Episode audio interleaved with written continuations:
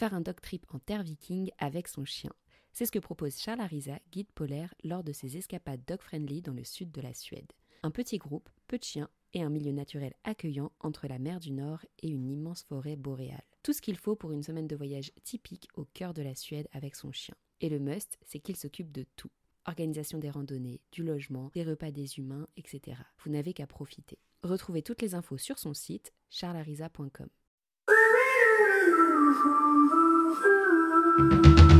Hello à tous et bienvenue sur le podcast Tweet, ta série audio dog friendly de voyages, d'aventures et de découvertes, toujours accompagnée de ton animal. Aujourd'hui, Marine et Damien nous partagent leur folle aventure. Ils ont parcouru plus de 6600 km à vélo avec leurs deux chiens en 108 jours. Leur destination Le Cap Nord. Dans cet épisode, ils nous expliquent toute leur organisation en passant par le matériel nécessaire sans oublier leurs nombreuses péripéties. Cet épisode est un peu plus long que les autres, alors n'hésite pas à l'écouter en deux fois. S'il t'a plu et que tu souhaites soutenir Twip, je t'invite à lui laisser une note 5 étoiles sur la plateforme de ton choix. Je te souhaite une excellente écoute.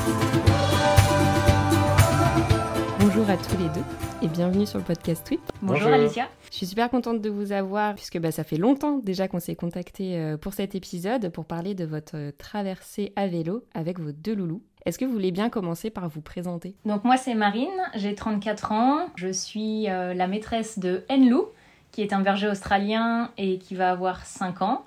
Euh, moi l'idée c'était de pouvoir avoir un chien et de pouvoir voyager avec lui. Donc euh, on a entrepris plusieurs voyages ensemble, notamment l'Amérique du Sud, l'Europe en van et plus récemment un voyage à vélo. Et donc euh, moi c'est Damien, j'ai 35 ans. Euh, donc voilà, je suis le maître de, je sais pas si on peut dire ça comme ça, de, de Majo, qui est euh, une femelle croisée berger australien labrador.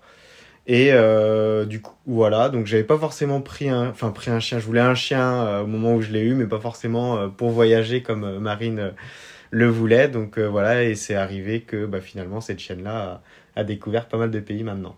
Trop bien. Donc vous aviez tous les deux vos chiens de votre côté et euh, du coup, enfin, vous avez euh, fondé votre famille à quatre ensuite en vous rencontrant. Exactement. Chacun avait son chien. Et du coup, ça a été euh, la cohésion entre les deux loulous? Oui, parce que en fait, c'est un mâle et une femelle et ils se sont tout de suite bien entendus. Donc au début, Enlou était un peu plus entreprenant, on va dire, et finalement, la cohésion a fini par se faire avec tout le monde et on est bien habitué. Il a fallu un temps d'adaptation parce que passer de un chien à deux chiens c'est finalement pas du tout euh, la même chose, euh, que ce soit pour les balades, euh, que ce soit dans le quotidien aussi pour prendre nos marques.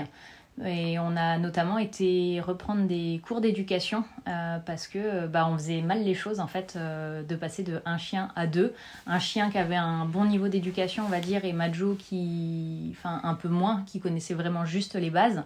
Et du coup, c'est été génial parce qu'on a appris plein de choses, notamment bah, quand on croise d'autres chiens dans la rue, euh, nous on avait tendance à dire euh, stop, assis, pas bouger, sauf que les chiens étaient focus sur les autres qui arrivaient et du coup euh, bah, ils avaient qu'une envie, c'était d'aller leur sauter dessus. Alors que non, maintenant on sait qu'il vaut mieux avancer, enfin vraiment être sur nos chiens s'il n'y a pas forcément de rencontre avec les autres. voilà, on avance, on garde le mouvement et enfin ça fait partie des choses par exemple qu'on a appris. Donc c'était très intéressant. Ok, bah ouais, c'est super intéressant, surtout que ça veut dire que avant, c'est quelque chose que vous faisiez euh, séparément, je veux dire de vous arrêter dès que vous croisiez un chien, ou vous, avez mis ça en place à partir du moment où vous aviez deux chiens? Bah en fait, on a vraiment mis ça en place quand on a eu deux chiens parce que bah, l'attraction, elle est forte. Enfin, on a des chiens qui font 24-25 euh, kilos et quand on a les deux en laisse, finalement, bah, on sent qu'on peut être vite euh, emporté si on est amené à croiser d'autres animaux, des personnes qui n'ont pas forcément envie de les lâcher, par exemple. Euh, enfin, on est dans un endroit où on doit euh, maintenir les chiens euh, souvent en laisse. Donc nous, quand on veut les lâcher, on va plutôt en forêt.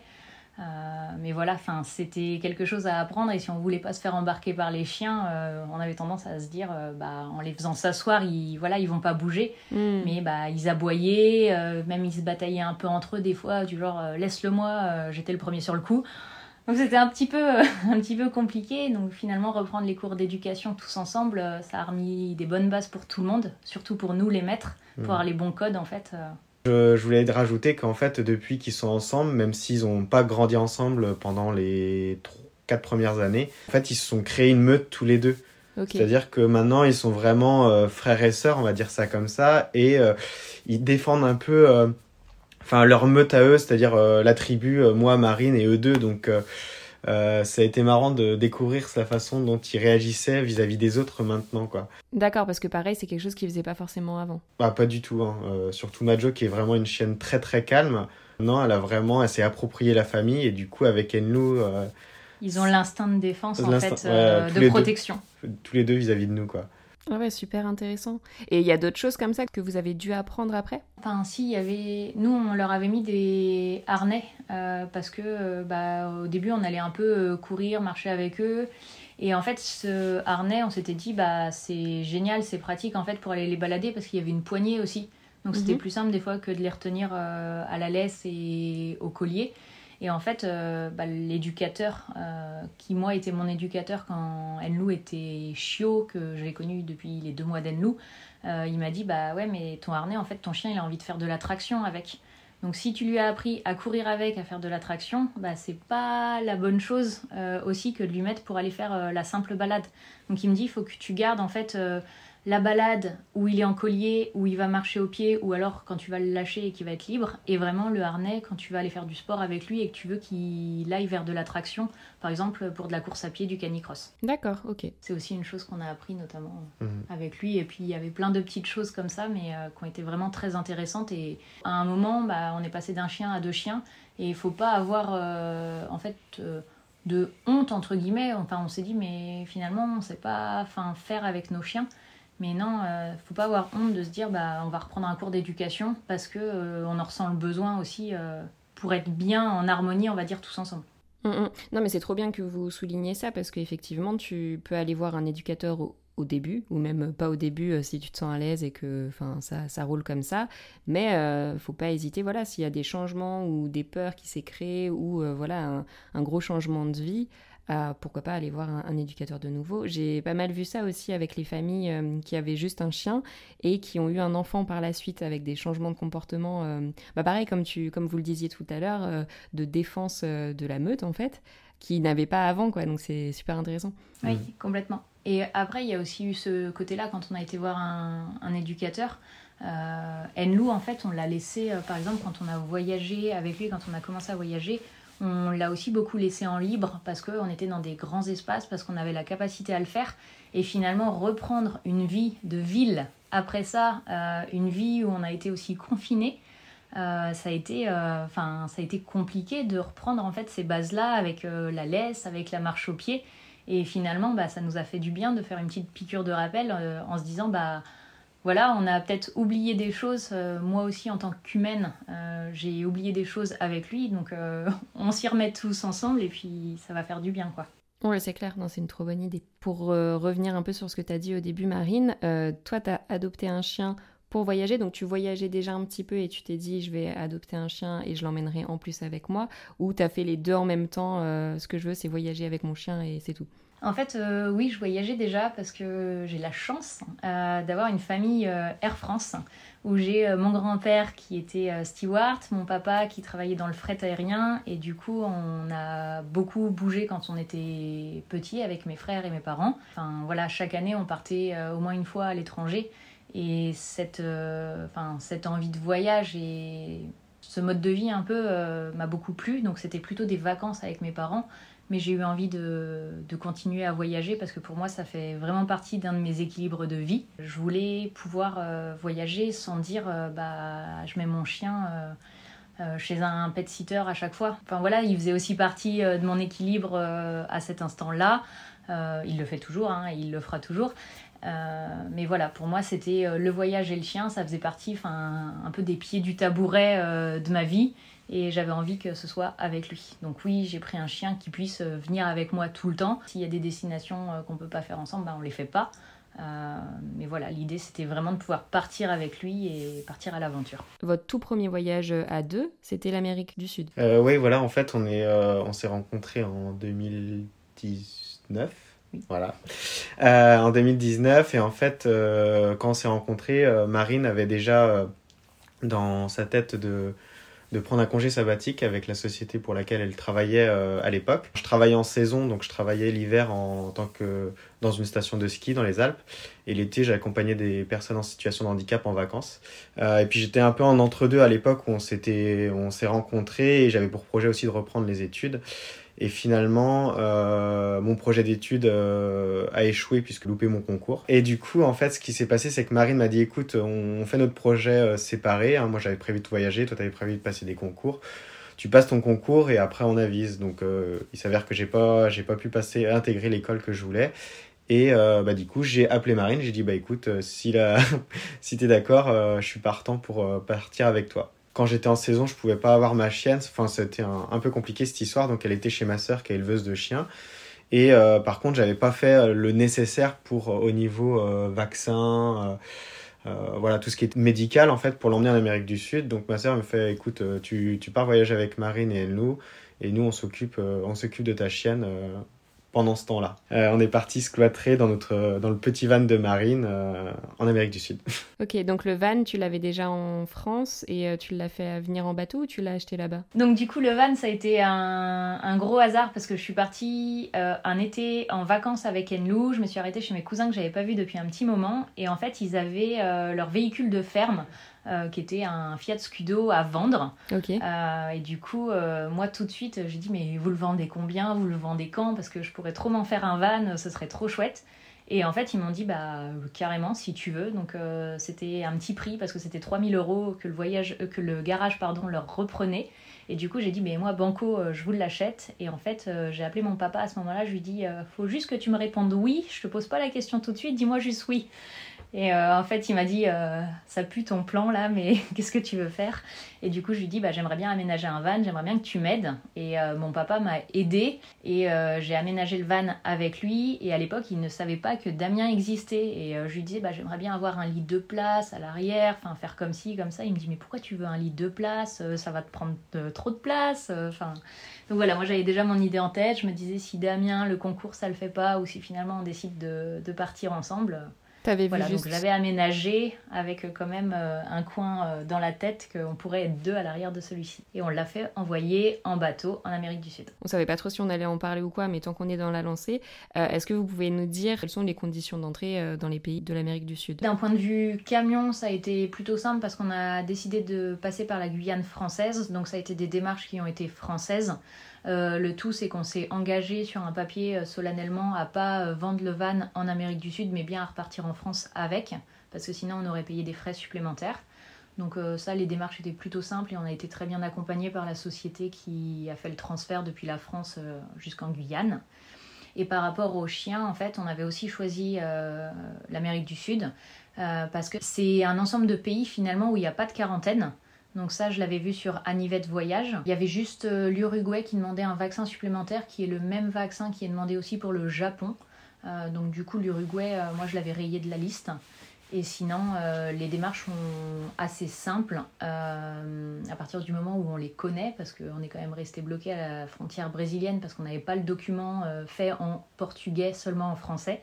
Donc on a pu régler ça par téléphone avec notre veto et, euh, les vétérinaires officiels de la Mayenne qui nous ont rédigé le document en brésilien et qui nous ont envoyé ça euh, via les douanes françaises. Donc au moins ça s'est réglé, même si on a dormi une nuit entre les deux frontières, c'était un peu, un peu bizarre, un peu glauque. Sinon, pour passer notamment en Argentine, au Chili, en fait, on allait voir un vétérinaire qui nous faisait euh, un certificat de bonne santé, qu'ensuite on allait transformer soit à la SAG au Chili, soit à la SENASA en Argentine. C'est des organismes. Ah bah. Voilà. Oui, voilà, exactement. non, mais c'est exactement ça, les organismes qui viennent certifier euh, que euh, le vétérinaire a fait euh, le contrôle de bonne santé et qu'on peut bien passer la frontière avec notre chien. Donc voilà, c'est des démarches. nous, on pensait arriver là-bas tranquillement, faire les démarches en 10 minutes, y recopier le papier et tout. Puis une fois, ils nous ont dit, bah, vous pouvez revenir dans 48 heures. Ah, mais on pensait passer la frontière là tout de suite. finalement, ils étaient vraiment cool et ils nous le faisaient sur place mais bah, ça reste l'administration, donc euh, voilà, enfin, faut euh, parfois prévoir un petit délai, mais en soi c'était très simple et on a la chance aussi que là-bas dans ces pays-là, les consultations soient pas non plus trop chères. D'accord. Parce qu'une consultation vétérinaire, euh, on en avait pour 7-8 euros. Enfin voilà, un ensemble de papiers, ça nous coûtait 25 euros à peu près. Enfin, j'ai retrouvé les, les, données récemment parce que quelqu'un me l'a demandé via Insta. Mais voilà, c'est pas la consultation à la française, entre 40 et 50 euros. donc c'est aussi plus abordable, surtout quand on veut souvent passer d'un pays à l'autre, comme l'Argentine et le Chili où il y a plein de choses à voir des deux côtés de la frontière. Ok, trop bien. Bah, merci pour euh, toutes ces précisions. Euh, si jamais ça vous dit, on pourra faire un épisode complet là-dessus. Mais aujourd'hui, c'est pas pour ça qu'on s'appelle. Euh, c'est surtout pour parler donc de votre dernière expédition au Cap Nord à vélo. Est-ce que vous voulez nous en dire un peu plus du coup sur ce voyage? Bah pourquoi le vélo en fait déjà? Donc juste pour revenir sur l'épisode Amérique du Sud, on est revenu donc fin mars, début avril 2019 euh, dû au, Covid. Donc on est revenu en urgence en France, on a été rapatrié euh, avec l'aide de l'ambassade. Et donc du coup en revenant, euh, il s'avère qu'on avait mis en location notre maison. Et donc du coup, il y avait des locataires dedans. Donc mon frangin m'a prêté sa maison, lui il est parti lui chez sa copine. Enfin voilà, c'était assez compliqué. Et au moment en juin, quand ils ont réouvert ben, les frontières entre guillemets, euh, où on n'avait plus de périmètre de circulation. Pas vraiment les frontières d'ailleurs, mais plutôt les départements, parce qu'on était limité à un moment à 1 km, après c'était passé à 100. Donc à ce voilà. Et à ce moment-là, on s'était dit, euh, vu qu'on a. Marine elle était en congé sabbatique, donc on a, elle n'a pas repris le travail tout de suite. Euh, on s'est dit, il faudrait qu'on fasse quelque chose quand même de ce temps. Et j'ai dit, ça te dit pas de faire un voyage à vélo? Alors Marine, tu faisais un petit peu de vélo, mais pas plus que ça. Moi, j'en fais beaucoup je, enfin, je pratique le vélo en compétition habituellement. Et euh, elle me dit, bah pourquoi pas? Euh, Donc je dis, écoute, on va essayer de, de, se faire prêter tout le matériel avant d'acheter parce que on sait, on sait pas si ça va nous plaire. Et donc euh, voilà, donc j'ai appelé tous mes contacts, des personnes qui ont déjà voyagé. Et donc on a réussi à trouver deux vélos, deux paires de sacoches et une carriole aussi pour, pour notre chien et nous. Donc ça c'était fait.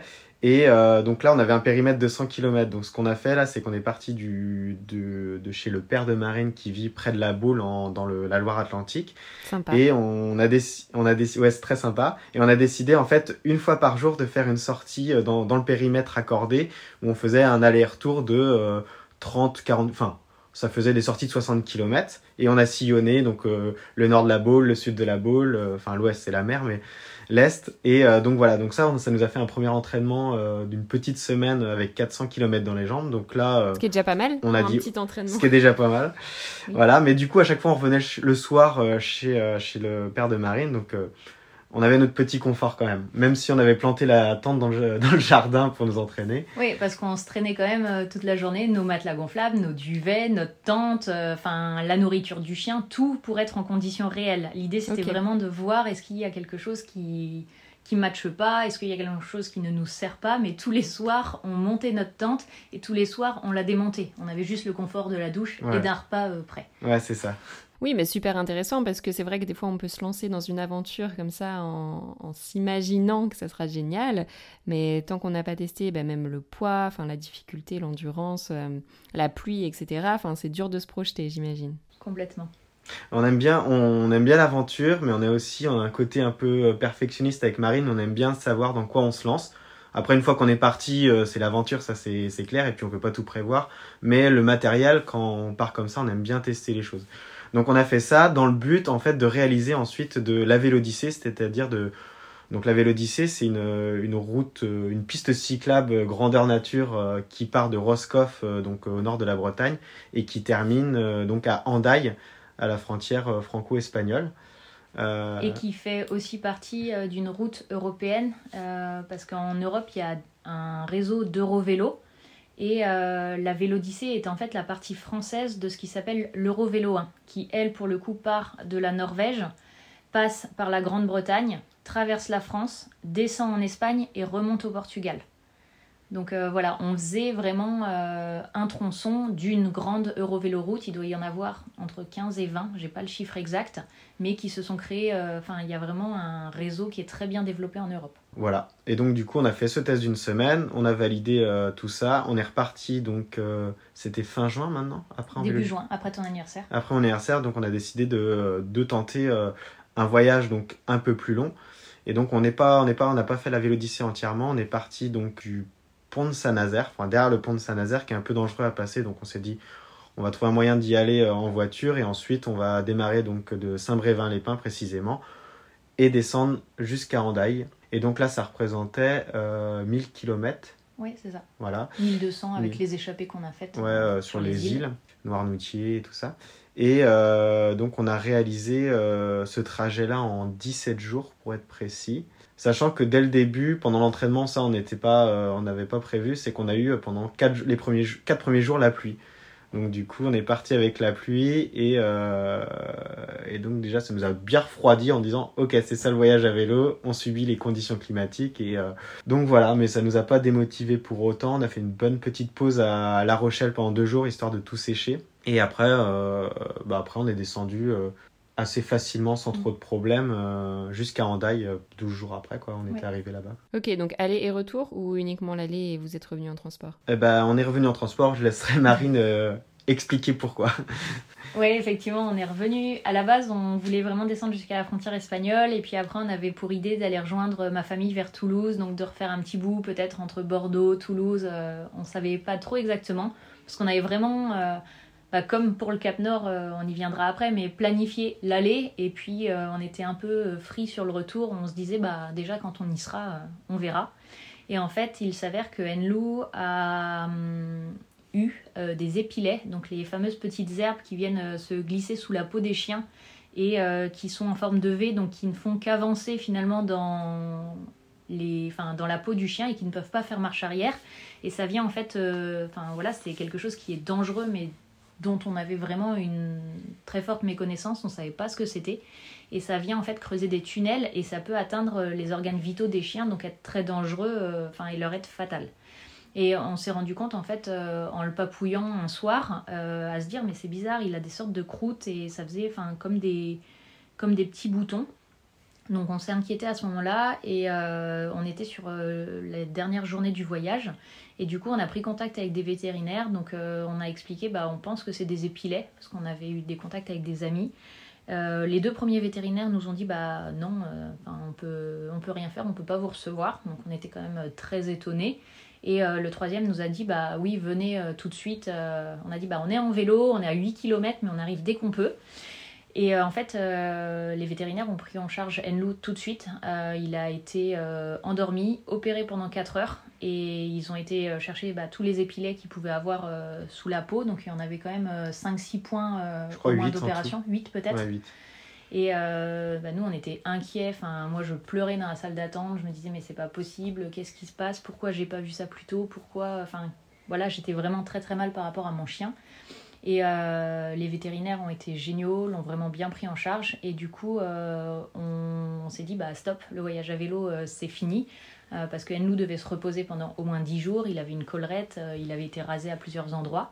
Et du coup, euh, on a dit, bah voilà, c'est fini pour le moment et on refera ça à une autre occasion. Mais pour le moment, c'était la santé du chien qui primait. Donc on s'est arrêté à ce moment-là et on est rentré avec un, un véhicule de location qu'on a pris à un point A et qu'on a laissé près de la maison. Donc on est resté un peu sur notre faim à ce moment-là et elle nous va très bien et on s'est dit, bah, on repartira un jour. Et pour euh, que ça, ça nous reste bien dans les esprits, moi j'ai offert euh, les sacoches euh, de vélo à Damien au Noël qui a suivi en disant bah on va repartir hein. et voilà, donc je l'ai tanné, tanné, tanné un petit peu. Pas ouais, trop quand même. beaucoup, mais enfin, c'était juste que le, le chemin fasse, fasse, son effet dans sa tête, on va dire. Et puis, enfin voilà, comme le matériel, on savait exactement ce qu'on aimait ou ce qu'on n'aimait pas finalement. Et euh, finalement, on s'était dit que quand même c'était un type de voyage qu'on adorait. Euh, bah, Marine a commencé à nous équiper tranquillement en se disant qu'un euh. jour, un jour, on repartira. Voilà. Donc c'est toi qui as lancé l'idée du voyage à vélo pour qu'au final, ce soit Marine qui insiste pour que vous le fassiez.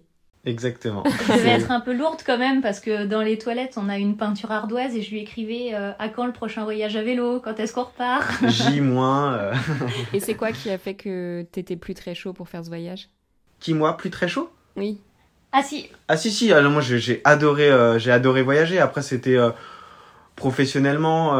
Enfin moi j'étais un peu en pleine réflexion de ce que j'allais faire. voilà j'avais quitté un un, un CDI euh, dans lequel je travaille depuis longtemps. Je cherchais toujours quelque... enfin, de me réinstaller professionnellement. voilà, et bon. et financièrement aussi. Et financièrement aussi, puisque du coup, voilà, l'Amérique du Sud, ça, ça a tapé quand même pas mal dans les économies. Et en fait, ce qui nous a décidé de repartir, c'est que professionnellement, on a vraiment changé tous les deux. donc, surtout Marine, oui, bah, on a changé professionnellement. Moi, je ne suis pas retournée dans l'entreprise dans laquelle euh, j'ai travaillé. Euh, j'ai finalement fait une rupture conventionnelle et puis euh, je suis repartie dans un autre domaine d'activité. Je me suis lancée à mon compte et ça a été vraiment, enfin, finalement, un déclic, on va dire. ce retour, ce Covid, ce, voilà, toutes ces choses qui se sont anticipées dans nos vies. Et finalement, ce changement nous a permis de, bah, de voir euh, d'autres choses et de se dire qu'on avait aussi euh, bah, toujours cette envie de voyage et qu'on se laissait euh, quelques mois, enfin là ça a été quasiment deux ans avant de, de repartir. On s'était quand même fixé comme objectif l'été 2022. Et voilà, ça s'est plutôt bien goupillé aussi, mais c'était financièrement qu'il fallait qu'on remette des sous dans la tirelire. Et ce qui s'est passé aussi, c'est que tu as créé ta propre société.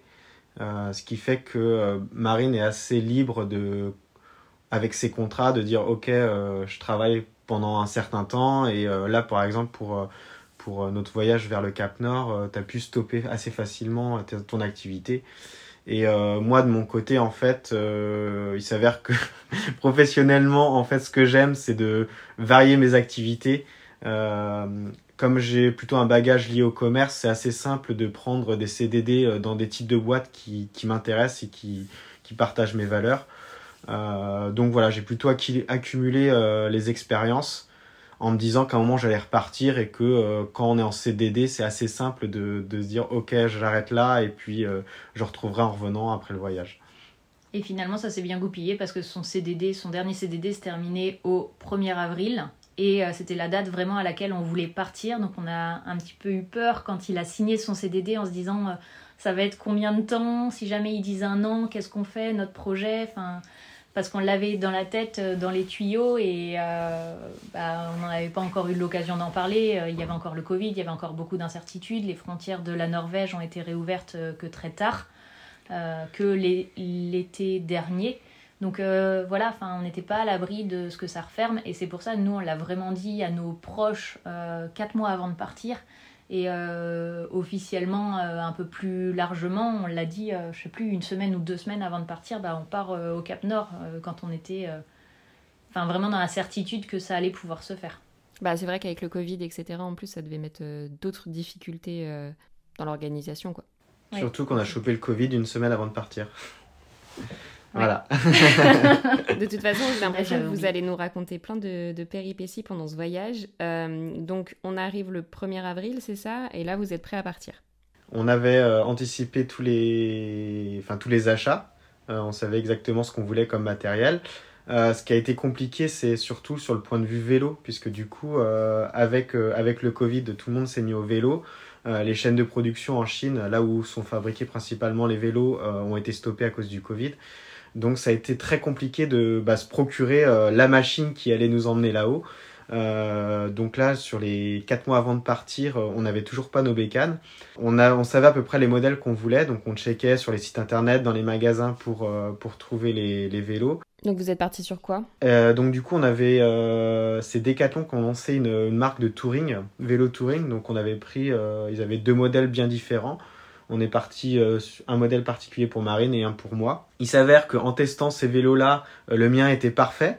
Celui de Marine ne convenait pas du tout par rapport à ce qu'on voulait faire. On, enfin voilà, on se sentait pas, enfin Marine se sentait pas bien dessus et c'était un peu cheap pour nous en tout cas. Ce qu'on a fait, c'est que je lui ai redonné mon vélo. on a revendu le sien parce que tu adorais mon vélo pour le coup.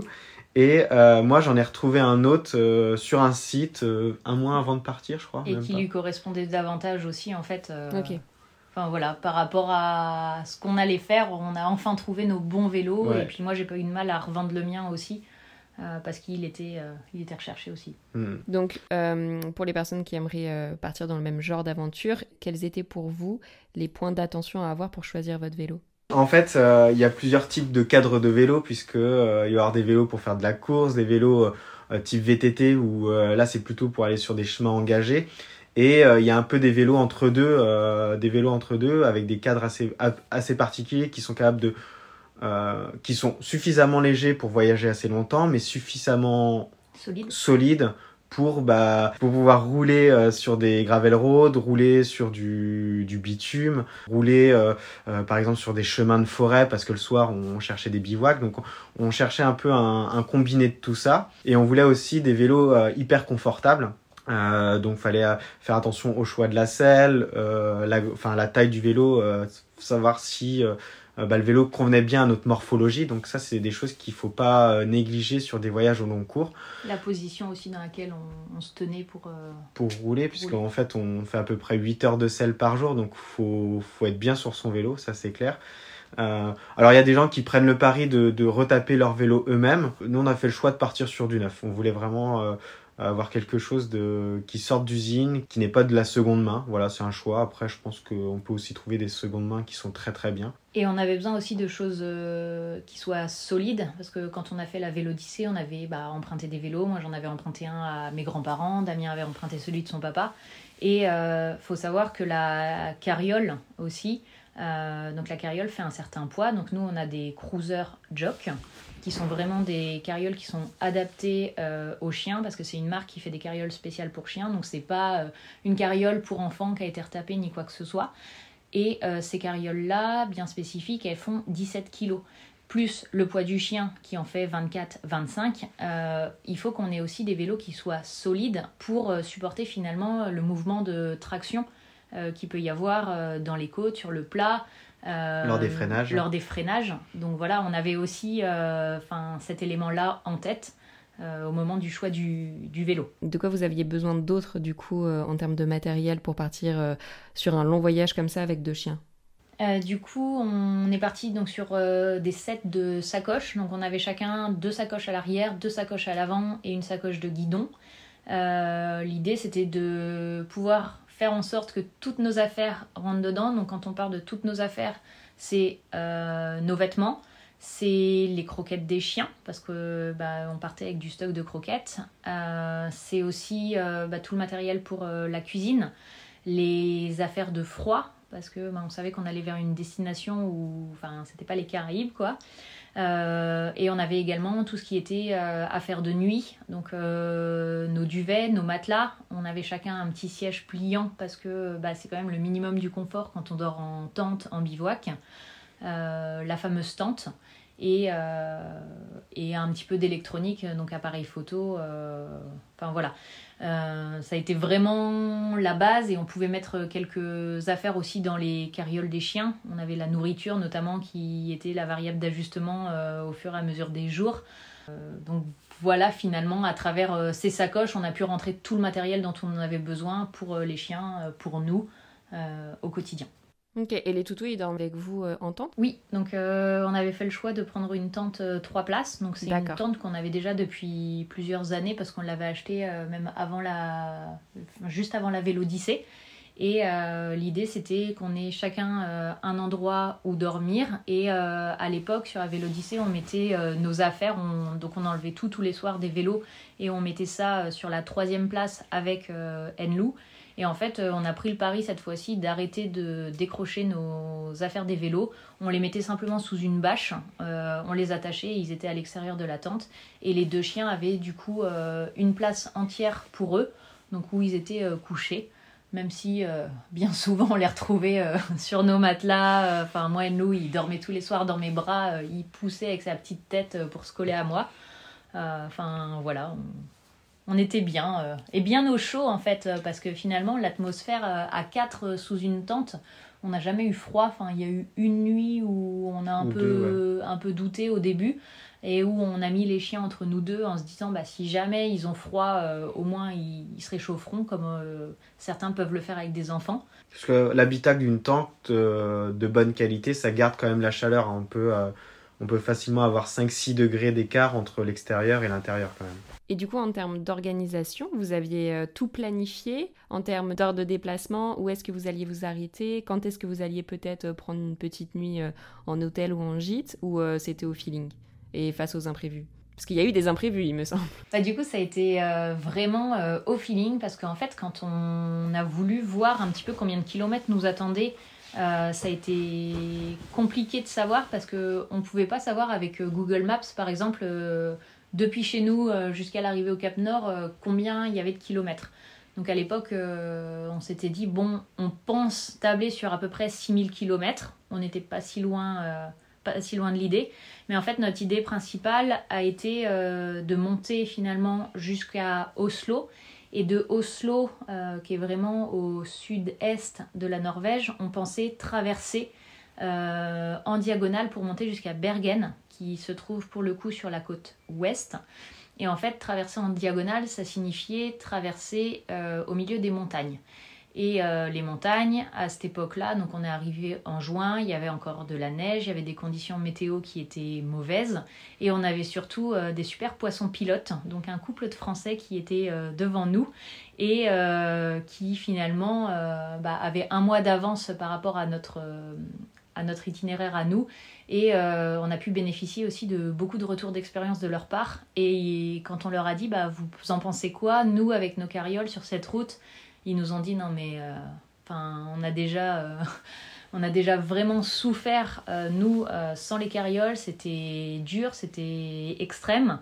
Ça va vraiment être chaud les gars.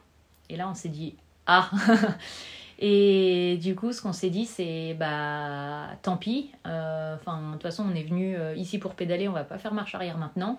ce qu'on s'est dit, c'est bah on va longer la côte de la Norvège, vraiment en redescendant tout au sud et en remontant tout au nord. C'était un peu un peu dur psychologiquement parce qu'à ce moment-là, on s'est dit bah mince, ça va nous rallonger quand même de beaucoup de kilomètres. 750 environ.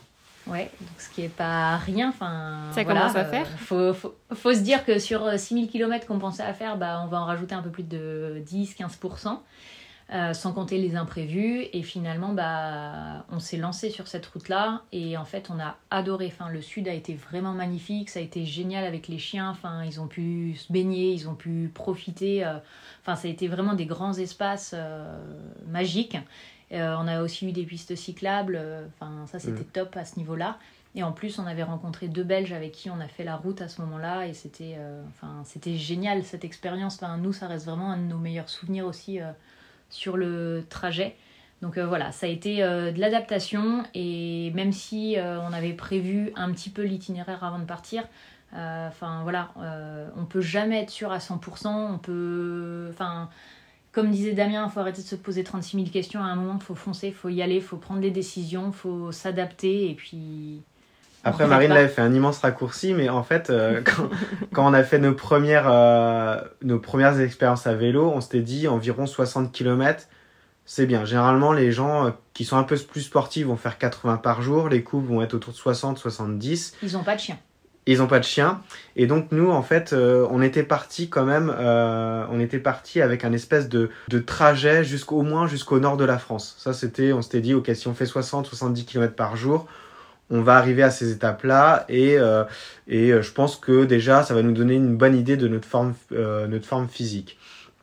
sauf que, bah, par exemple, pour la première nuit, on avait déjà fait cette partie-là en vélo pour tester notre matériel et on avait repéré un camping qui nous allait très bien euh, parce qu'il faut savoir qu'en France, le bivouac, il n'est pas autorisé, mais il n'est pas interdit. Donc euh, nous, on partait dans l'idée, si on trouve des plans pas trop chers via des connaissances ou des campings à la ferme qui sont vraiment, euh, qui sont vraiment sympas et vraiment pas chers, on avait repéré quelque chose qui était donc à Donfront, mais à 80 km. Donc on s'est dit, ok, la première journée, on fera 80 km, mais on est sûr d'avoir une douche, sachant qu'il allait, qu'il pleuvait, enfin surtout en fin de journée. Et euh, donc voilà, donc finalement, euh, même si on avait prévu de faire 60 km par jour, la première journée on a fait 80. 98. 98. Je sais pas comment on s'est perdu, mais. On s'est perdu, voilà. euh, donc on a un peu commencé fort et on s'est dit, ok, euh, faut pas qu'on fasse ça tous les jours parce qu'on va avoir des pépins. Et effectivement, euh, les pépins sont arrivés puisque au bout du deuxième jour, Marine a commencé à avoir des douleurs à ses genoux, sans trop savoir ce qu'il allait se passer, enfin ce que, ce que tu avais. Euh, en plus, euh, combo, euh, on sort du Covid, Marine se chope une bronchite. donc c'était très compliqué. Dès le deuxième jour, on s'est dit, ok, le Cap Nord, il est loin. Donc on, avance, on avance, on fait une deuxième, troisième journée un peu compliquée, quatrième journée, on arrive du côté du Havre. Et, et en passant le pont de Normandie, on a dit ok, là je pense que notre cinquième jour, on peut se prendre une première journée de, de, pause et réfléchir quoi parce que parce que là ça va pas le faire quoi. Euh, donc on prend une journée euh... moi ça a été urgence urgence médecin parce que enfin mes genoux ça me faisait euh, pleurer. Enfin vraiment j'en souffrais énormément. Euh, j'avais la trachée qui était complètement atomisée avec avec la bronchite et quand euh, on a été chez le médecin, donc euh, il me traite euh, pour la bronchite dans un premier temps et je lui dis j'ai aussi un peu mal au genou. Enfin, je savais pas trop comment lui dire. Le mec, j'avais, en fait, j'avais, j'appréhendais énormément la réaction qui pour moi était bah arrête-toi. Effectivement, il a dit mais rentrez chez vous. Enfin, stop là, c'est fini. Il m'a dit faut faire de la kiné, faut faire du repos et enfin il n'y a pas de miracle quoi. Hmm. Et du coup, il, sinon parce que c'était une tendinite, bah, c'est ça? Euh, du coup, ouais, il m'a détecté euh, sur les deux genoux une tendinite rotulaire. Donc euh, voilà, donc il m'a dit au pire, vous reprenez votre voyage en vélo électrique. Donc nous, dans nos têtes, bah non, c'était mort. Le vélo électrique, c'est bah, déjà moi j'avais du mal. Le vélo électrique, je me dis c'est éventuellement mes grands-parents qui le prennent. Et encore, même pas, même pas. Il faut même pas du vélo électrique. Donc j'avais du mal avec euh, cette idée-là. Et puis c'était un projet qui était à la fois sportif, hein, qui était euh, vraiment un, bah, un, rêve pour nous à réaliser. Donc euh, non, c'était pas envisageable. Donc on a stoppé le voyage à ce moment-là. Moi je suis partie avec beaucoup d'appréhension aussi, avec Enlou, Enlou, sa carriole, mon vélo, mes sacoches, mes bagages, tout ça en train pour aller rejoindre des amis du côté de Lille qui nous ont accueillis pendant une semaine et j'ai dit à Damien, je dis, je vais pas te stopper euh, ton périple. Euh, si tu veux, tu continues. Donc il a continué avec Majo solo euh, pour nous rejoindre jusqu'à Lille. Et moi, pendant ce temps-là, pendant une semaine, je me suis requinquée à fond. J'ai fait des séances de kiné, j'ai fait des étirements. On a modifié la hauteur de ma selle parce que ça pouvait jouer aussi. Je me suis strappé les jambes. Enfin voilà, j'ai bu à fond parce qu'il y avait aussi un souci d'hydratation dans, cette histoire-là. Et bah, finalement, au bout de au bout d'une semaine de requinquage, on est repartis euh, tous ensemble. J'ai encore souffert un peu des genoux, mais les straps m'ont beaucoup aidé et finalement m'ont amené euh, jusqu'à là-haut. Après, j'ai plus aucune, plus aucune douleur euh, dans mes genoux et, ça l'a fait. Et c'est grâce aux straps et à l'attention que j'ai pu avoir bah, des amis dans le Nord qui ont pu m'obtenir des rendez-vous chez le kiné, des kinés qui ont été géniaux. Et Enfin, parce que là, moi, je me disais, mais c'est pas possible, Marine. Enfin, au bout de cinq jours, tu peux pas arrêter ton voyage là. Euh, il en reste tellement à faire. Euh. voilà, c'était dur psychologiquement à ce moment-là. Ouais, j'imagine. Mais je trouve ça super inspirant cette histoire de. En fait, euh, il y a tout qui vous dit, bah, stop, ça sert à rien ce voyage, faut pas le faire. Et enfin, vous trouvez des, des, solutions pour justement quand même s'adapter et pas te bousiller ta santé non plus et voilà, faire une semaine de pause s'il faut une semaine de pause pour repartir du, du, meilleur pied et atteindre votre objectif. Enfin, je trouve ça génial. Après, euh, avec le recul, c'était vraiment ce qu'il fallait faire, mais sur le moment, euh, on s'est posé 3000 questions. Quoi. Ouais, ouais puis en plus, comme on est un peu, euh, on est un peu hyper actifs tous les deux, on, on, a du mal à accepter un peu l'échec. Enfin, on est très compétitif dans la vie. Et c'est limite un peu dangereux parce qu'on va on s'écoute euh, on s'écoute pas assez et euh, on, on, a on est capable mentalement de faire face à une douleur et se dire on avance quand même parce que l'objectif c'était de monter là-haut et euh, bon là on a quand même été hyper adulte sur ce coup-là et on a je pense pris les bonnes décisions. Ça nous a ouais ça nous a apporté vraiment une réflexion qu'on n'avait jamais trop eu une réflexion qui a dû être prise aussi dans l'urgence enfin une décision qui a dû être prise hâtivement et finalement, on s'est écouté, on l'a fait euh, comme on le sentait, comme on en avait envie, et on s'est dit, on essaye. Et ça l'a fait, c'est passé, quoi. Mhm. Bah oui, d'autant plus quand on est sur des voyages comme ça qu'on prévoit quand même pas mal en amont, des fois de plusieurs mois, plusieurs années.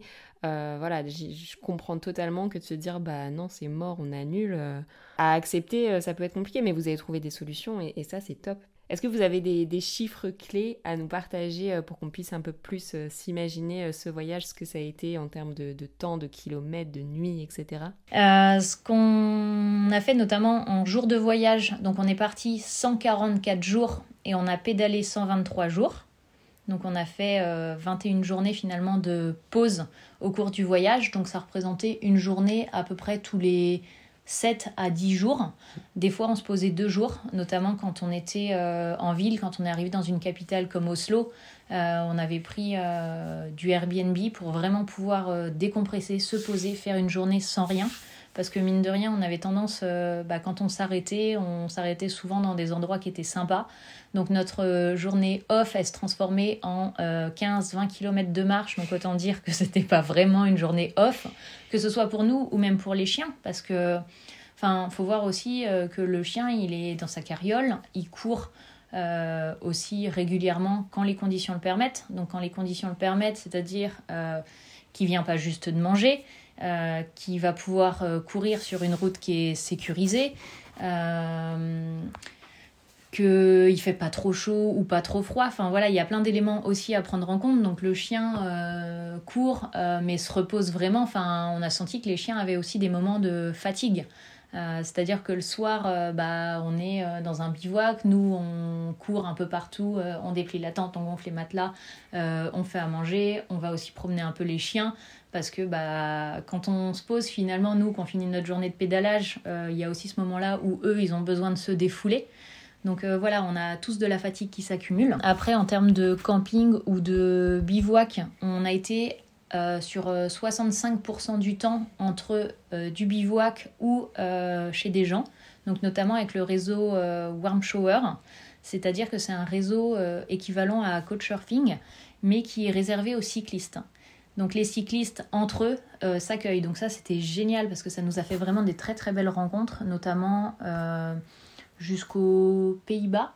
Euh, donc en France, en Belgique, en Allemagne, aux Pays-Bas, on a eu euh, cette chance-là où euh, on écrivait via l'application Warm Shower en disant bah, bonjour, on est deux adultes, deux chiens, on va jusqu'au Cap Nord. Est-ce que ce serait possible de planter notre tente dans votre jardin Donc la plupart du temps, on a été très très bien reçus. C'était un peu une crainte pour nous de se dire bah, comment est-ce qu'on sera reçu avec deux chiens? Et en fait, les gens étaient Enfin, Hyper curieux. Ouais, voilà, c'est ça, exactement. Curieux de savoir comment on allait euh, se dépatouiller de cette aventure-là. Et euh, on a eu donc 65% à peu près de bivouac ou invités chez des amis des warm showers. Euh, voilà. On a eu à peu près 30% en camping, hôtel ou Airbnb. Donc ça, c'est quand on voulait vraiment se faire une pause. à savoir qu'en Scandinavie aussi, il n'y a pas de laverie. Donc si on voulait faire une machine à laver, c'était obligatoirement dans un camping. Euh, si on voulait recharger nos appareils, c'était camping. Donc des fois, en fait, c'était pas vraiment par, euh, par besoin. Enfin, nous, on se dépatouillait très bien. Euh, notre douche, on faisait chauffer un peu d'eau dans le réchaud, on se passait un gant de toilette, ça nous allait bien. Donc c'était pas par besoin de confort. Mais par nécessité, mais par nécessité électrique ou mm. machine à laver. Parce qu'au bout de 10 jours, des fois, enfin remettre des affaires collantes, ça a un peu ses limites. Et après, les 5 derniers pourcents, ça a été un peu varié, mais euh, ça a été notamment. Euh, euh. Ou sur notre retour, on a aussi dormi ferry, bus, train, mhm. quand on est redescendu du Cap Nord après. Et sinon, en chiffre clé-clé, le Cap Nord, ça a représenté 6654 km en 108 jours. en sachant que les étapes étaient en moyenne de 60 km, mais qu'on s'est motivé sur la dernière étape parce qu'on a fait 158 euh, km. Donc on est parti à 9h du matin et on est arrivé à 2h du matin au Cap Nord en sachant qu'il y avait un dénivelé de 2100 mètres euh, positif. Donc euh, voilà, mais pour nous c'était en fait c'était magique. Pourquoi vous n'avez pas découpé en deux jours? Parce qu'en fait la veille, enfin l'avant-veille, on a rejoint en fait des compagnons de route qu'on croisait déjà depuis 15 jours, donc un Français, Oscar, et deux Espagnols. Et en fait, euh, ils nous ont contactés en disant on est, un euh, on est dans un camping, dans une petite cabane qui coûte pas trop cher. Si vous venez tous les quatre, euh, on va pouvoir être confort et sans que ça nous coûte trop d'argent. Donc on a fait bah, bah, déjà, on, a, fait, 80 km je crois pour les rejoindre. Quasiment 100 ouais. Quasiment 100 et parce que le lendemain il allait vraiment beaucoup pleuvoir.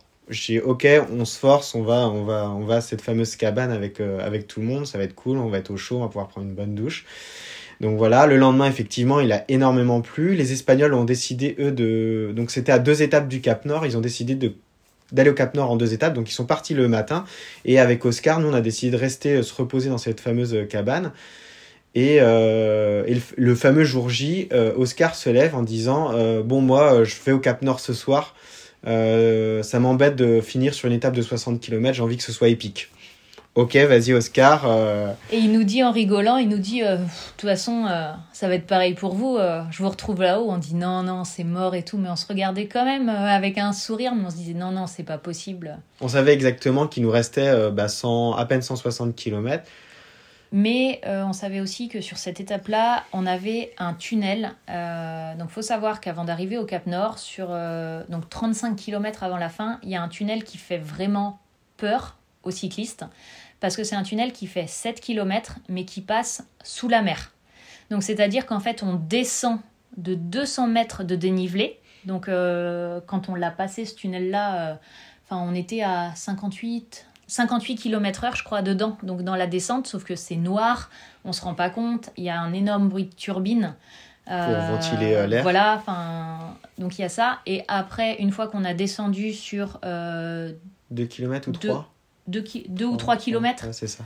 Ouais, c'est ça. Une fois qu'on a descendu sur 3 km, on a un petit replat de 1 km et après ça monte vraiment sévère euh, à 9% pour les cyclistes euh, qui. Ça, ça représente en fait, euh, par exemple, le Mont Ventoux, c'est 9%, des passages à 9%, donc c'est vraiment, c'est comme à la montagne, donc on a 3 km. Voilà, comme si c'était la montagne, sauf qu'on est enfermé dans un tunnel où il fait noir. Où il y a du trafic. Il y a du trafic. donc voilà, donc c'est un tunnel qui, qui vaut le détour, mais qui peut faire vraiment très peur. Euh, faut pas être claustrophobe, quoi.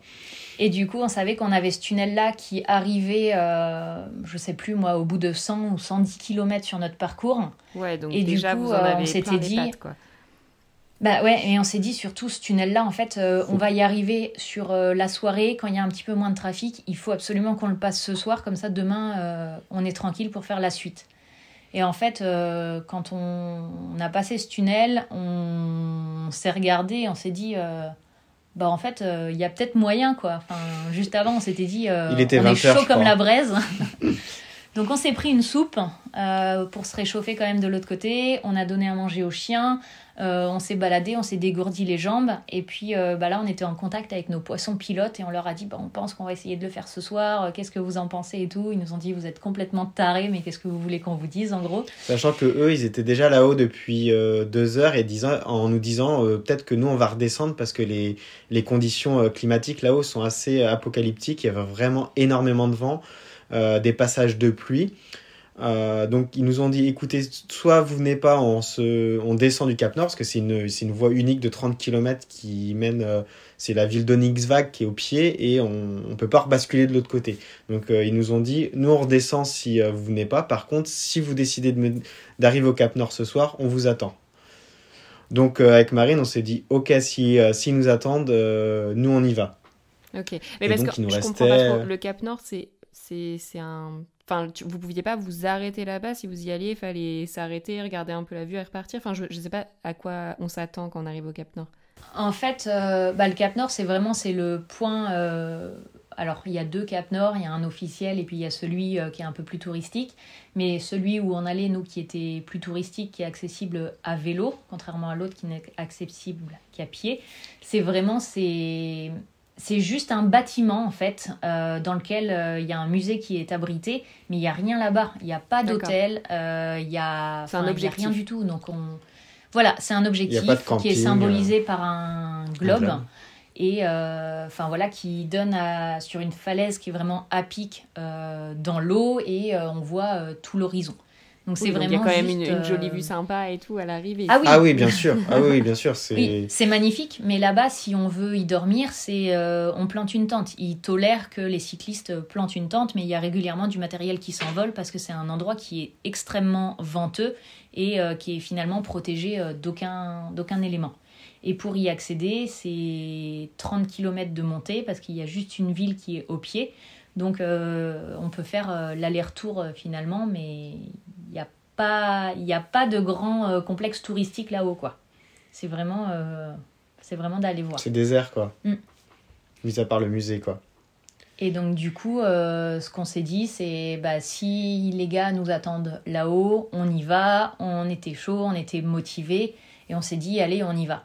Sauf que on a vraiment souffert des, conditions météo parce que le vent s'est levé, mais quand on a regardé aussi notre application météo euh, sur les jours à venir, en gros, il aurait fallu qu'on attende 4-5 jours dans la ville au pied du Cap Nord pour pouvoir euh, monter dans des bonnes conditions, c'est-à-dire avec le soleil et tout ça. Sauf que, attendre en bas déjà, ça aurait été euh, des coûts financiers parce qu'on aurait payé le camping. Et là, on était motivés, on avait envie euh, d'y arriver, on savait que les garçons étaient là-haut.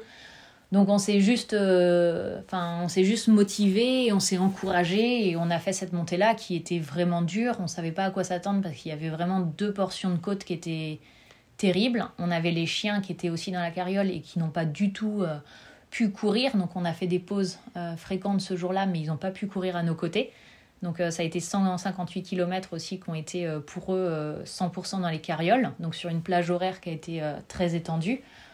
donc voilà, ça a été vraiment costaud. On s'est pris la pluie. Moi, à un moment dans la montée, je dis à Damien, je dis vas-y, c'est bon, stop, on s'arrête. Il reste 26 bornes. on va mettre combien de temps à les monter? On plante la tente là. Il me dit mais t'es folle ou quoi? Enfin, on va s'envoler, c'est pas possible. On y va, on continue. Donc on s'est motivé, motivé, motivé dans la montée et on y est arrivé. Et pour euh, la petite histoire, il nous a quand même fallu 4 heures pour faire les 30 derniers kilomètres. Tellement c'était raide. Enfin, à un moment, Damien, il a dû descendre de son vélo. Il a laissé Majo, euh, son vélo, la carriole, sur le bord de la route. Il est venu me pousser tellement le vent était fort dans un tournant et que j'arrivais pas du tout à avancer, en fait. Ah Donc euh, voilà, ça a, été, ça a été épique, ça a été costaud. On a aussi pu euh, compter sur euh, les gens qui redescendaient en camping-car, en, en van, en voiture, qui nous encourageaient, qui donnaient des coups de klaxon, qui nous disaient Vous êtes super, vous êtes des champions, allez-y. Enfin voilà, les bus, on a eu vraiment plein d'encouragements et ça, ça nous donnait le smile, ça nous donnait la niaque sur la montée. Euh, enfin, vraiment, faut le vivre euh, pour euh, s'en rendre compte. Mais des gens qui nous suivaient dans la communauté Instagram nous ont dit Mais nous, on l'a fait en van. Enfin, on voit la route comment elle est. Elle est balèze, elle est costaud. Même le van, des fois, il avait du mal à avancer. Enfin, bravo les gars. Donc, ça, ça, ça aussi été une grande source. d'autant plus émouvante, quoi. Oui, ouais, ouais. Et surtout qu'il y avait les garçons qui nous attendaient là-haut. Enfin c'est bête, mais on a des photos de notre arrivée, des choses qu'on n'aurait pas eu aussi si, on euh, était tout seul. Ils sont venus, l'un d'eux est venu nous rechercher en vélo sur le dernier kilomètre. Enfin, ça a été tellement, on s'est tombé dans les bras. Euh, on savait tous en fait euh, ce qu'on avait vécu les uns les autres, l'émotion que ça procurait, la difficulté aussi dans laquelle on avait été. Et c'était vraiment bien de pouvoir partager ça au sommet avec quelqu'un en fait à ce moment-là. Donc voilà, d'être tous les tous les 5-7 euh, avec les chiens euh, ensemble. On a dormi sur place. Le lendemain matin, on s'est fait un petit déj tous ensemble et ça a été vraiment cool. quoi. Trop chouette. Et du coup, là, ça a marqué la fin de votre aventure et le retour euh, un peu plus chill, du coup, pour rentrer en France. Exactement. Voilà. Donc là, en 6654 km, on est arrivé là-haut en 108 jours, quand nous, on s'était fixé un objectif de 6000 km pour 100 jours, à peu près. Donc finalement, avec notre détour dans le sud de 750 bornes, ben, on était en plein dedans. Euh, donc voilà, si on n'avait pas fait ce détour-là, on était vraiment pile poil dans, dans ce qu'on s'était donné. On s'était dit qu'on arriverait fin juillet, début août. Donc on est arrivé le, dans la nuit du 8 au 9 août. Donc euh, nickel. Et après, bah, ça a été euh, comment est-ce qu'on redescend? Et là, ça a été une grande histoire. Parce ça a été plus compliqué de savoir quand on allait descendre que de savoir comment on allait monter. C'est... Donc dans tous les cas, c'était pas d'avion parce qu'on n'avait pas de cage de transport pour les chiens. Et puis même psychologiquement, se dire euh, on a mis 108 euh, jours à monter, en, deux heures on est rentré à Paris, euh, ça c'était vraiment niette dans notre esprit. Donc ce qu'on a fait pour redescendre après, c'est qu'on a pris un bus pendant 16 heures, un train pendant une nuit, on est arrivé à Helsinki, Helsinki on a pris un ferry pour Stockholm. Donc ça n'a pas été le plus simple non plus, mais et après, quand on est arrivé à Stockholm, en fait, euh, on s'est dit, bah, on aimerait bien refaire un peu de vélo. Enfin, c'était. À ce moment-là, on savait pas trop. Euh, mais on s'est dit, euh, refaire un peu de vélo, ça va être un sas de décompression, finalement, mm. pour rentrer tranquillement en France. Donc, on a refait 10 jours de vélo en Suède qu'on a traversé d'est en ouest.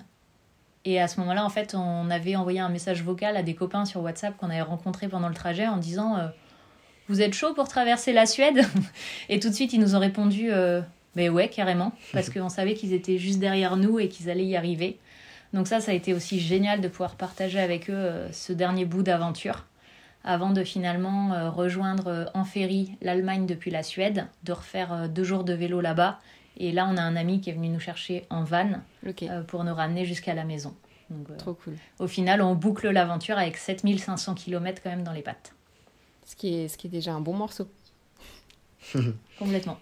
Et vous avez une idée de combien ça vous a coûté ce voyage? Je veux dire, enfin, même en dehors de l'équipement Alors, en dehors de l'équipement, euh, ça représente en fait 30 euh, euros chacun par jour. Ouais. Ok. Pour aller au plus simple. surtout euh, en alimentation et en camping.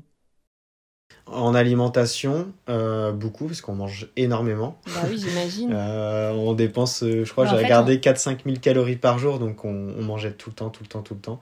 En fait, c'était ça. Notre principale source de dépenses, on va dire, c'était la nourriture. Parce que, bah, quoi qu'on fasse, en fait, tous les jours, on se rendait compte qu'on était à peu près à 30 euros de nourriture.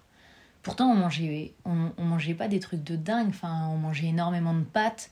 Mais bah, des pâtes, on est très vite à un paquet, quoi. Mmh, mmh, mmh, on mangeait, euh, mais voilà, on avait besoin, euh, vraiment, on, avait mais tout le temps faim, tout le temps, tout le temps, tout le temps, on s'arrêtait, enfin à 10 heures, on, mangeait un truc.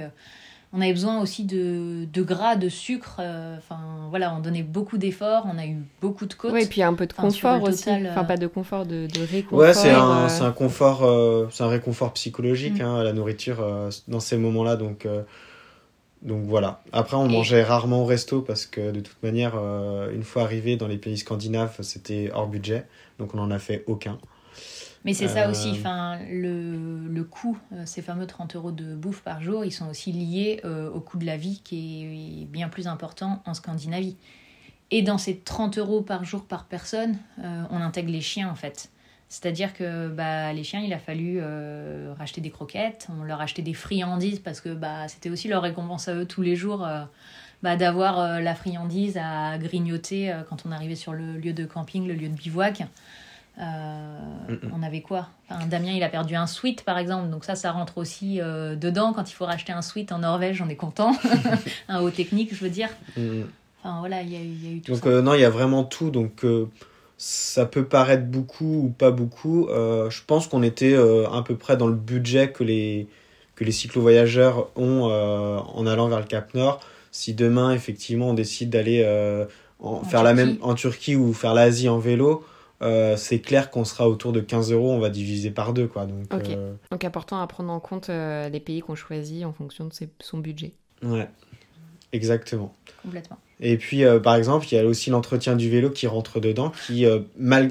ça peut paraître rien, mais par exemple, nous, on a l'entretien du vélo est tombé bizarrement, euh, bizarrement, non, mais par hasard, donc en Norvège. en Norvège, donc le pays le plus cher d'Europe. on est ressorti avec une note d'entretien de 450 euros pour les deux vélos. Mais il y avait quoi à faire ça...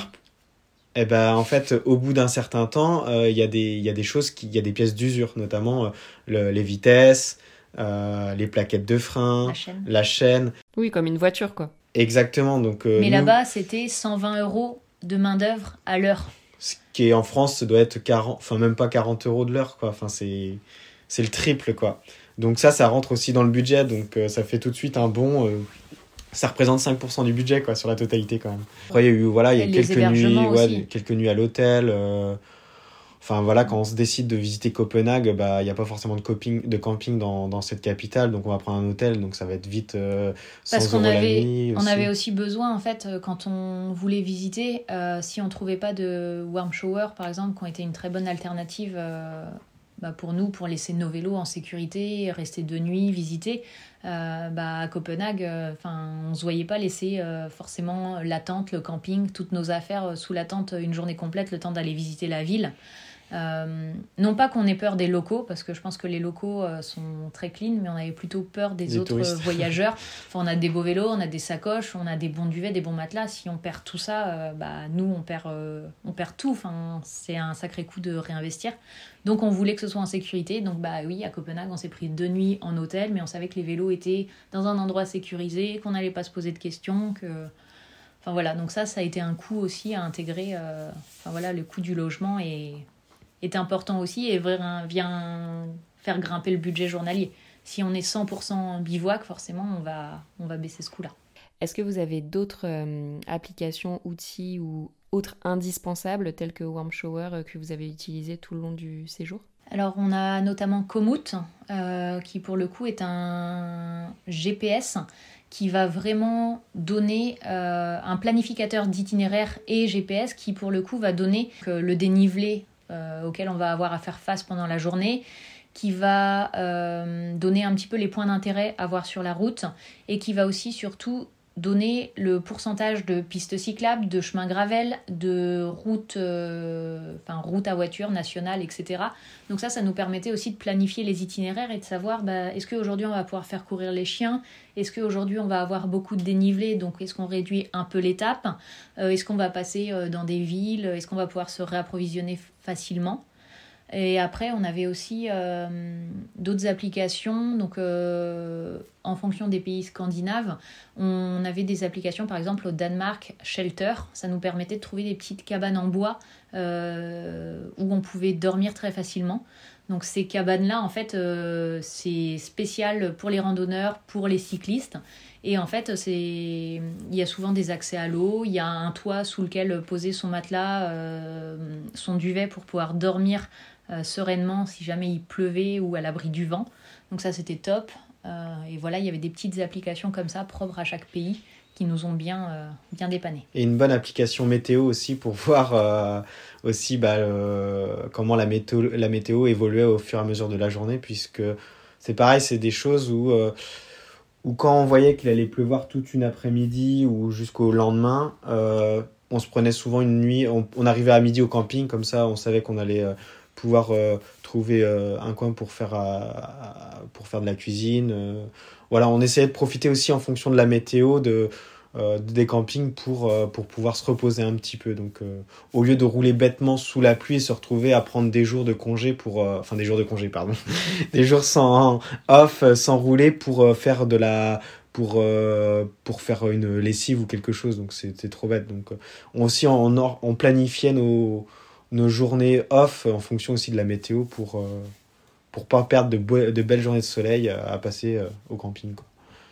Donc la bonne application, ça s'appelle yr.no et ça c'était vraiment génial dans les pays scandinaves parce que nous on l'a trouvé très très fiable. et on savait vraiment, enfin, s'il disait qu'il allait pleuvoir à midi, bah ouais, à midi, on était sous une sacrée averse, quoi. Ok, super. Bah, merci beaucoup. Je vais noter tout ça dans la description de l'épisode. Ça commence à faire un petit bout de temps qu'on discute, j'ai encore une tonne de questions. Euh, mais du coup, j'aimerais bien qu'on puisse faire un petit focus sur les chiens. La première aventure que vous avez fait ensemble, enfin, vous avez commencé, j'imagine, à mettre des choses en place, mais voilà, comment vous avez fait pour les habituer à voyager comme ça, pour savoir euh, rentrer dans la carriole, euh, quand est-ce qu'ils pouvaient courir à côté du vélo, comment vous saviez quand bah, ils couraient suffisamment ou pas assez, enfin, etc. Enfin voilà, quelle organisation vous aviez pour les loulous? Alors, euh, pour démarrer, donc quand Enlou a été tout seul, euh, ce qu'on a fait, c'est qu'on avait monté la carriole en, sans les roues euh, dans la maison. Donc, on essayait de l'inciter parce qu'au début, c'était un peu bizarre. Enlou, il, il, dort pas, il a pas de panier, il dort pas dans une niche ni quoi que ce soit. Donc, Enlou, il se couche sur le sol. Donc là, c'était même pas lui dire c'est un peu ta, ta maison. Donc on l'a incité au début avec des friandises à monter dedans. Après, bah, on a mis la carriole en mouvement. Donc euh, c'était au moment du confinement, on avait une placette devant chez le frère de Damien et du coup euh, on tournait autour de la placette et il était là en train de regarder bah, où moi je me situais parce qu'il était derrière le vélo de Damien. Donc après on a allongé un peu les distances, donc on a fait 5 km et la meilleure configuration en fait c'était que quand Enlou était dans sa carriole, que Damien le tractait, donc il voyait Damien devant et moi j'étais à l'arrière donc il me voyait aussi. Et on a vu au fur et à mesure, notamment sur la Vélodyssée, que dès que je dépassais euh, Damien pour venir par exemple me mettre à sa hauteur pour échanger en disant bah tiens on peut s'arrêter là, on peut faire ci, on peut faire ça, Enlou il commençait à chouigner. Et on comprenait en fait bah ça lui plaisait pas d'être derrière. Donc on a gardé cette configuration là où on roulait euh, comme ça en file indienne euh, tous les trois. Et par rapport à Majo, en fait, Majo, ça a été vachement plus simple parce que Majo, elle est bonne patte. Très facile à vivre très facile à vivre. Et du coup, euh, Majo, en fait, on a simplement euh, bah, mis la carriole, euh, enfin, elle est montée dedans et Majo, elle dort beaucoup. Donc, Majo, elle se couchait et puis bah, elle regardait le paysage défiler et basta. En fait, il n'y a pas eu tout ce temps d'adaptation. Il y a peut-être eu aussi du mimétisme par rapport à Enlou. Et voilà, enfin, déjà, cette, cette habitude-là s'est prise. Et par rapport à comment ils couraient, donc on les descendait nous. Et en fait, on, quand on les laissait courir, par exemple, quand on faisait entre 60 et 80 km par jour, on laissait les chiens courir jusqu'à euh, peut-être la, journée max a été 20, une vingtaine de kilomètres, enfin mmh. peut-être un petit peu plus. Mais en fait, euh, ça n'a jamais été d'une traite. Donc quand on faisait finalement entre 60 et 80 km, ça représente une vitesse moyenne de 12 à 15 km heure. Donc c'est une vitesse aussi pour euh, des chiens qui sont sportifs, quand on est habitué à courir avec eux, à faire déjà un peu de vélo. Euh, c'est quelque chose qui se tient, enfin, c'est pas déconnant pour eux euh, de courir à cette vitesse-là. Et sachant qu'en fait, on entrecoupait, donc c'est-à-dire que les chiens, ils couraient jamais 20 euh, bornes d'une traite. C'est, bah, nous, en fait, on leur disait stop parce que, donc Majo, elle est croisée berger australien, labrador, et nous, il est berger australien. C'est des types de chiens aussi qui disent jamais qu'ils sont fatigués. Donc c'est vraiment au maître d'être attentif et de dire à un moment stop, maintenant tu remontes dans la carriole. Et après, les chiens savaient aussi nous dire euh, j'ai envie de descendre. Enlou, à un moment, il avait euh, complètement capté euh, quand on arrivait sur les pistes cyclables. Donc là, je le sentais qu'il s'agitait dans sa carriole, qu'il se mettait debout, du genre je peux y aller, je peux y aller, je peux y aller. Bon, bah voilà, on savait qu'ils étaient aussi au taquet par rapport à ça, qu'ils avaient aussi le besoin de courir. Donc on les laissait, on les laissait et puis c'était à nous de faire attention à leurs besoins. Tout comme bah, des fois, on en fait, euh, si nous on avait soif, on se disait bah les chiens doivent avoir soif aussi. Donc on s'arrêtait, on leur mettait à disposition de l'eau. Euh, des fois, on les forçait aussi un peu à boire parce que bah entre les odeurs, les machins, les tout ça, euh, ils étaient un peu attirés. Enfin, ils auraient bien fait leur tour pendant pendant une heure s'il avait fallu. Donc voilà, des fois on leur disait allez tu bois, tu bois, tu bois. voilà, ils ont fini par comprendre aussi comment ça a fonctionné et on avait un bon fonctionnement ensemble.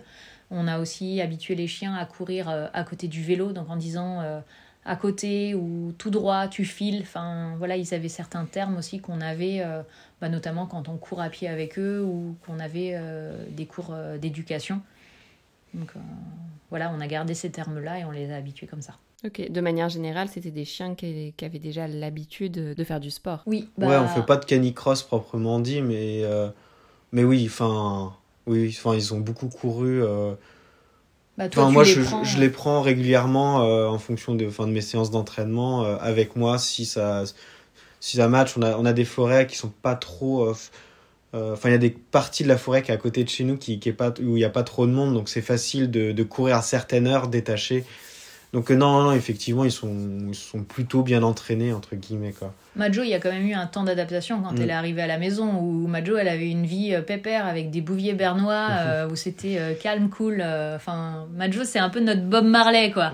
Donc Majo, au début, bah, la balade, elle connaissait pas trop, parce qu'ils avaient un grand parc. Enfin, voilà, elle était, elle était à l'extérieur, dans un élevage, mais elle n'allait pas se balader à proprement dit, comme nous, on peut le faire, parce que bah, notre jardin, il est limité.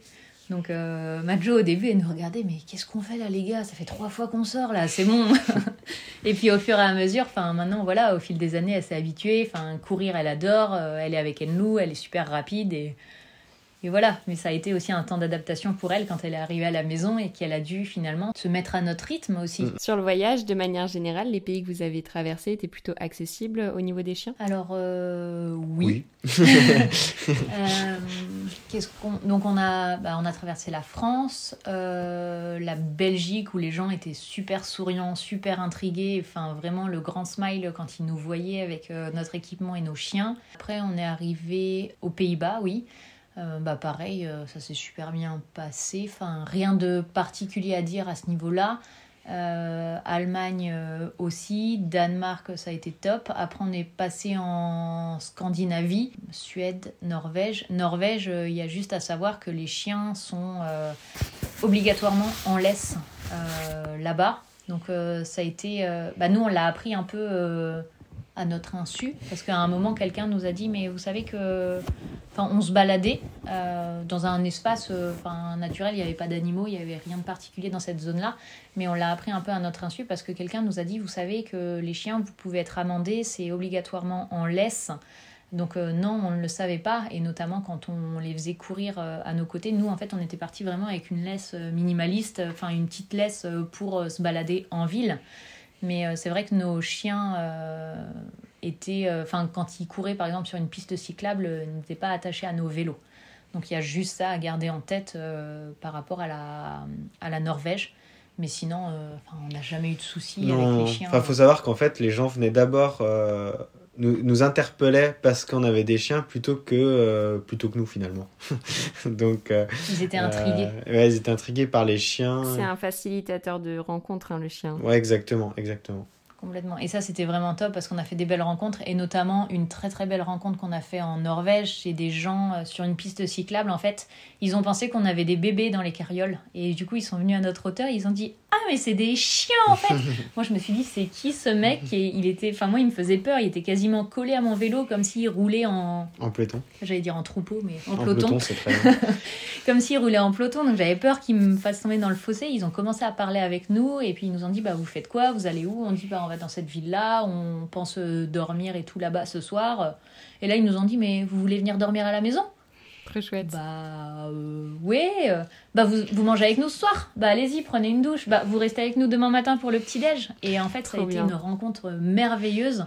Euh, parce que les gens ont vu les carrioles, ont découvert que c'était des chiens et non des enfants et que ça les a beaucoup fait rire. Et c'est une de nos plus belles soirées en Norvège. Il faut savoir qu'en plus, à ce moment-là, on voyageait avec d'autres Français, mais qui étaient un peu devant nous parce qu'ils devaient faire réparer un vélo. Et on leur dit OK pour venir chez vous, mais on a, on a deux autres amis. Et il fait Ah, bah si vous êtes cool, eux, ils sont cool aussi. Donc on s'est retrouvés euh, à être tous invités dans cette, cette famille.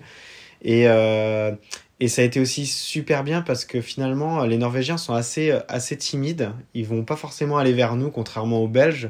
Et, euh, et du coup, c'est difficile de savoir comment eux y vivent, comment ça se passe la vie en Norvège. Et nous, on, on, on aime bien ça, aller chez les gens, de savoir comment ils vivent, euh, comment, enfin voilà, que leur vie dans leur pays.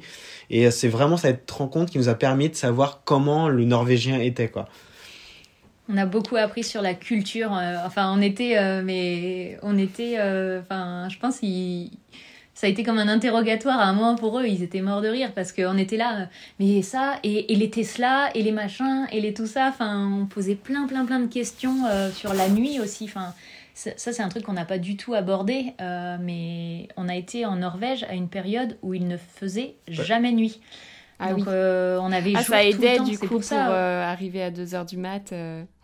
Oui, ah exactement. enfin, c'est un détail qu'on n'a pas précisé, mais oui, il faisait jour. Donc, on avait aussi cette capacité-là à rouler des fois plus tard, à pas se poser la question de vite, vite, vite, faut trouver un endroit de bivouac avant la nuit parce qu'on savait qu'en fait, dans tous les cas, il ferait jour et qu'on serait pas pénalisé par, par ce point-là.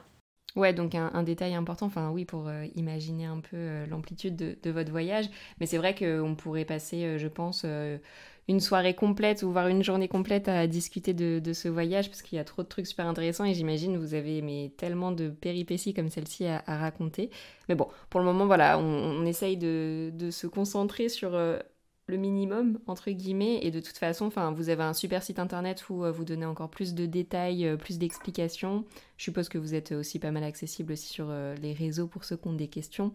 Donc ah oui oui bah on répond régulièrement aux questions donc ne pas hésiter. Enfin pour des gens nous on est vraiment super contents quand on a des gens qui nous disent bah on va se lancer aussi enfin j'ai notamment une personne en tête qui m'a dit bah on s'est lancé à vélo avec notre chienne grâce à vous. Et ça ça nous a fait mais, tellement plaisir en fait de se dire euh, bah c'est des personnes en plus qui sont convaincues qu'on peut partir qu'on peut voyager avec son chien avec son animal.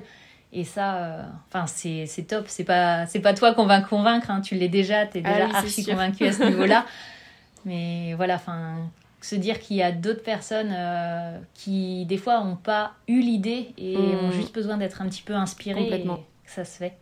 Complètement, mais c'est pour ça, la puissance des réseaux sociaux là-dessus, elle est incroyable, quoi. Si t'as besoin d'inspiration, euh, tu vas faire un tour et c'est bon, tu vois à quel point il est possible de faire mille trucs. Et c'est aussi pour ça que je voulais créer ce podcast, parce que, pouvoir partager toutes ces aventures et montrer à quel point c'est possible, je trouve ça bah, tellement inspirant. J'ai deux dernières questions. et après, je Vas-y, vas-y, oh, euh, non, non, t'inquiète, pas de Une question euh, que j'aurais dû vous poser tout à l'heure. On en a parlé rapidement, mais Qu'est-ce que ça a changé pour vous concrètement de voyager avec un chien vs deux chiens? Parce qu'on a parlé d'éducation, mais pas de voyage. C'est deux fois plus lourd. ah oui, sur le vélo, j'imagine, ouais. Du coup, Damien, on rigole, mais en fait, euh, c'est vraiment le cas. Oui, c'est deux fois plus lourd parce que bah, déjà, il y a double dose de croquettes. Et il faut aussi se dire que quand on a fait la Vélodyssée ou le premier voyage de test, moi, j'avais pas du tout de carriole. Donc ça a été aussi euh, passé d'un, enfin, bah, déjà un voyage à vélo euh, avec les sacoches. Enfin, pour moi, c'était déjà à l'époque une prouesse. Mais là, avec le chien en plus, après, sinon, en termes de logistique, en fait, euh, quand on peut faire pour un chien, on fait pour deux. Enfin, ça change pas grand-chose à part euh, vraiment euh, ce poids des croquettes. bah si, ça va être aussi forcément un petit peu plus d'eau. Donc tous les soirs, on rechargeait. On avait une vache à eau de 6 litres qui nous servait finalement autant à boire qu'à cuisiner, qu'à faire un petit brin de vaisselle, un brin de toilette. oui, parce qu'on n'en a pas parlé dans les chiffres, mais vous aviez, c'était combien? 80 à 90 kilos à tracter? Oui, c'est ça exactement chacun. La variable d'ajustement des entre 80 et 90, c'était quand Damien avait les croquettes ou la nourriture qui venait euh, réajuster euh, ce poids-là. Mais bah oui, c'était vraiment euh, surtout ça, parce que quand tu as pour un chien que les deux sont éduqués, comme on en a parlé tout à l'heure, après, bah, que ce soit un ou deux, ça changeait pas grand-chose. Les gens ne nous ont pas fermé la porte parce qu'on avait deux chiens. Enfin, voilà, ceux qui aimaient les animaux, ils aimaient les animaux. un ou deux, ça leur changeait rien, même si c'était des gros chiens. Et puis en, termes de, on va dire, charge mentale, parce que c'est un terme qui est à la mode, c'est que nous on part du principe où euh, on a chacun notre chien. C'est pas, c'est pas deux chiens qu'on a eu ensemble, c'est pas les deux chiens de marine. Ce qui fait que par principe, je m'occupe de Majo, euh, je la surveille, enfin voilà, c'est mon chien, et, euh, et Marine a une loup. Donc euh, Enfin, nous, ça a toujours fonctionné comme ça entre nous. On, a chacun notre chien et donc, du coup, on s'occupe à 100%, à 120% de notre chien. Et euh, bon, après, bon, s'il faut s'occuper des loups parce que Marine va, va faire des courses ou, ou moi je cuisine, par exemple, voilà, c'est pas très grave. Ok, trop bien. Euh, ben, J'ai encore euh, 10 000 questions, mais euh, on va s'arrêter là pour aujourd'hui. Est-ce qu'il y a des choses dont on n'aurait pas encore parlé que vous aimeriez partager avec nos auditeurs? Pour, pour, finir sur les chiens, il y a quelque chose aussi qui est important à souligner, mais on ne l'a pas forcément précisé. C'est qu'il faut savoir que dans le dernier mois, ça a été assez compliqué pour eux. Euh, enfin, eux, ils ont, le cap des 5000 km a été, euh, a été un peu dur, puisque du coup, à la fin, ils étaient plus du tout patients. Euh, donc, euh, en fait, ils avaient compris que celui qui était devant c'était cool et celui qui était derrière c'était pas cool. Donc, Majo s'est mis. Euh, enfin, du coup, moi je, voyageais principalement derrière Marine. Majo a fini par ne plus accepter d'être derrière. Donc c'était un aboiement ou un pignement continu.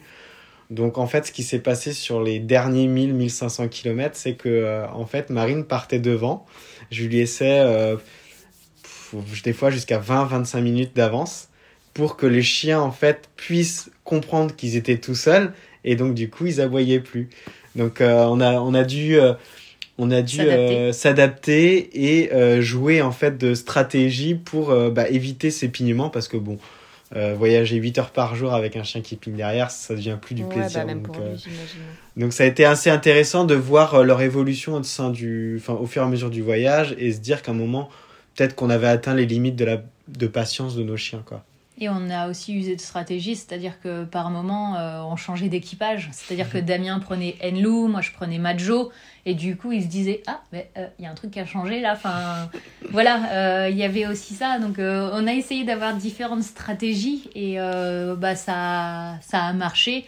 Mais bah des fois, on a aussi dû se, enfin voilà, se séparer pour continuer un peu et avancer sereinement parce que si toi, tu as le chien qui pine derrière, euh, tu as déjà ta fatigue qui est physique.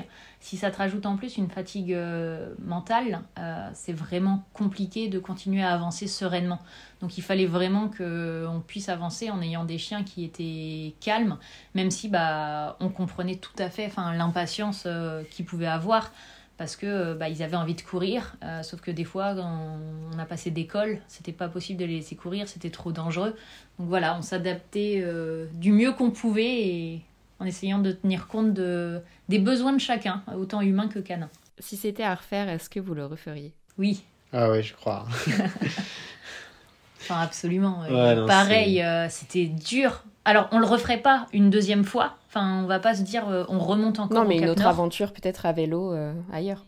Ah, bah, Ah oui, ça, ça c'est clair. Enfin, on n'a pas, on a, on n'a pas investissement prévu. Non, on n'a pas de date, mais on a déjà des, on Des a déjà des destinations. Alors de savoir euh, quand on le fait et comment.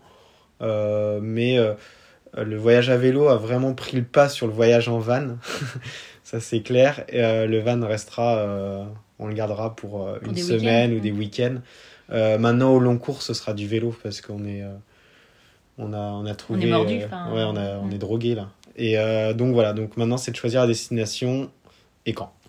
Et euh, de remettre des sous dans la Et tirelire. remettre des sous euh, dans la tirelire. toujours le nerf de la guerre, les sous. c'est ça. Mais bon, c'est important pour pouvoir continuer de réaliser ses rêves. Ben, merci beaucoup pour euh, ce partage super intéressant. Euh, si les auditeurs veulent vous retrouver, donc c'est sur votre page Insta et votre site internet. Ils ont le même nom les deux? Exactement. Oui.